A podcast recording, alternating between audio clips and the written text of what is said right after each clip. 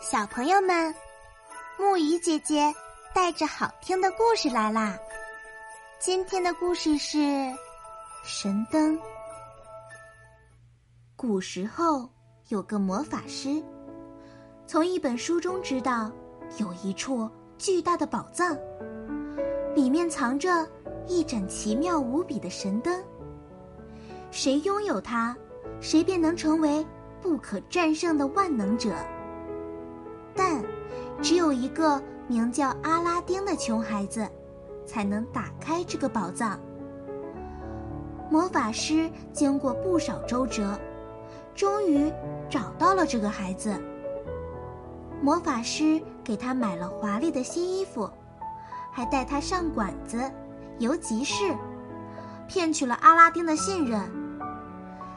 这天，魔法师带着阿拉丁。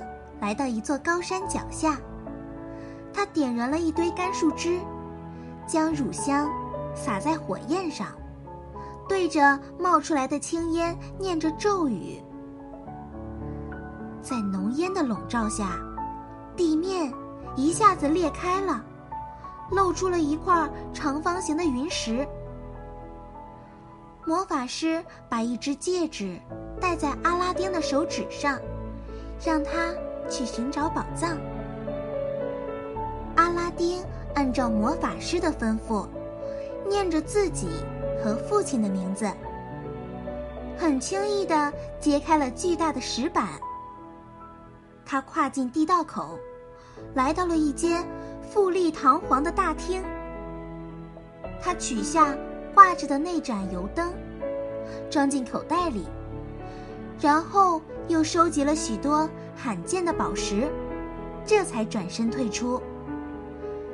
回到地道口时，由于携带的东西太重，压得他无法跨上最高的台阶，就喊道：“伯父，来拉我一把！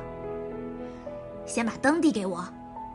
现在偷灯不方便，先把我拉出去，我再把灯给你。”阿拉丁说的是实话。但魔法师以为他不肯把灯递出来，怒不可遏，恶狠狠地念起咒语。那块石板立刻滑回到地道口，把阿拉丁压在下面。魔法师就返回非洲去了。天无绝人之路，阿拉丁的手无意中擦到了魔法师给他的戒指。面前立刻出现了一个巨神。巨神说：“谁拥有这个戒指，我就听谁使唤。你有什么事情要办，请吩咐吧。”阿拉丁说：“请你把我送回家去。”话音刚落，他一下子就回到了家。阿拉丁觉得肚子很饿。可是家里的食物已经吃完了，他想，不如把带回来的这盏灯卖掉，换点钱去买吃的。于是他抓了一把沙土，想把灯擦干净再去卖。谁知刚动手一擦，一个可怕的巨神出现了。巨神说：“我的主人。”你要我做什么？阿拉丁对巨神说：“我饿了，弄些可口的食物给我吃吧。”一会儿，灯神便端来一桌丰盛的饭菜，然后就匆匆隐去了。阿拉丁饱饱的吃了一顿。有了神灯，阿拉丁不久变成了最富有的人。他恳请皇帝把美貌的公主许配给他。皇帝见他举止大方，仪表出众，便同意了这门亲事。阿拉丁就让神灯建起一座宏伟壮丽的宫殿，送给公主。那个魔法师知道了阿拉丁现在的情况，嫉妒的发抖，决心夺回神灯。这一天，阿拉丁上山打猎去了，将神灯放在家里。魔法师便装扮成一个收购油灯的商人，在他家门口高喊：“旧灯换新灯喽！”公主听到叫喊，就叫侍女把阿拉丁房间里的旧灯拿去换新灯。